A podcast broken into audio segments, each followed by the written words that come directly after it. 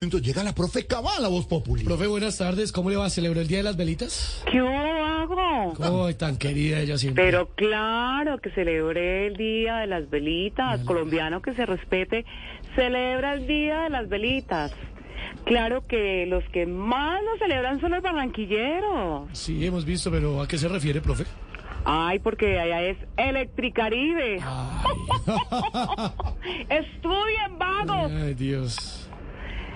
En Colombia hay una persona que debería ser el símbolo de las velitas. ¿Ah, La sí? alcaldesa Claudia López. ¿Cómo así? ¿Por qué? Claro, se la vela a Uribe, se la vela a Petro, se la vela a todo el que le dé papaya. Sí, sí, sí. Yo hice una investigación para saber a quiénes les prenden vela a los colombianos. No me diga, ¿a claro. quiénes, a quiénes, a quiénes? Mire, los seguidores de Uribe le prenden velas a Santo Tomás de Equino.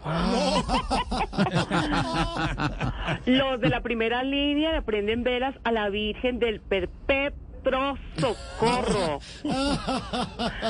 Los de la los disidentes de las FARC le prenden velas a San Juan en Bosco. Ay. Uy, uy. Los que no se cuidan del COVID le prenden velas a San Francisco de Hach. Ah, El congresista Daniel Carvalho le prende velas a San Martín de Porro. No, hola.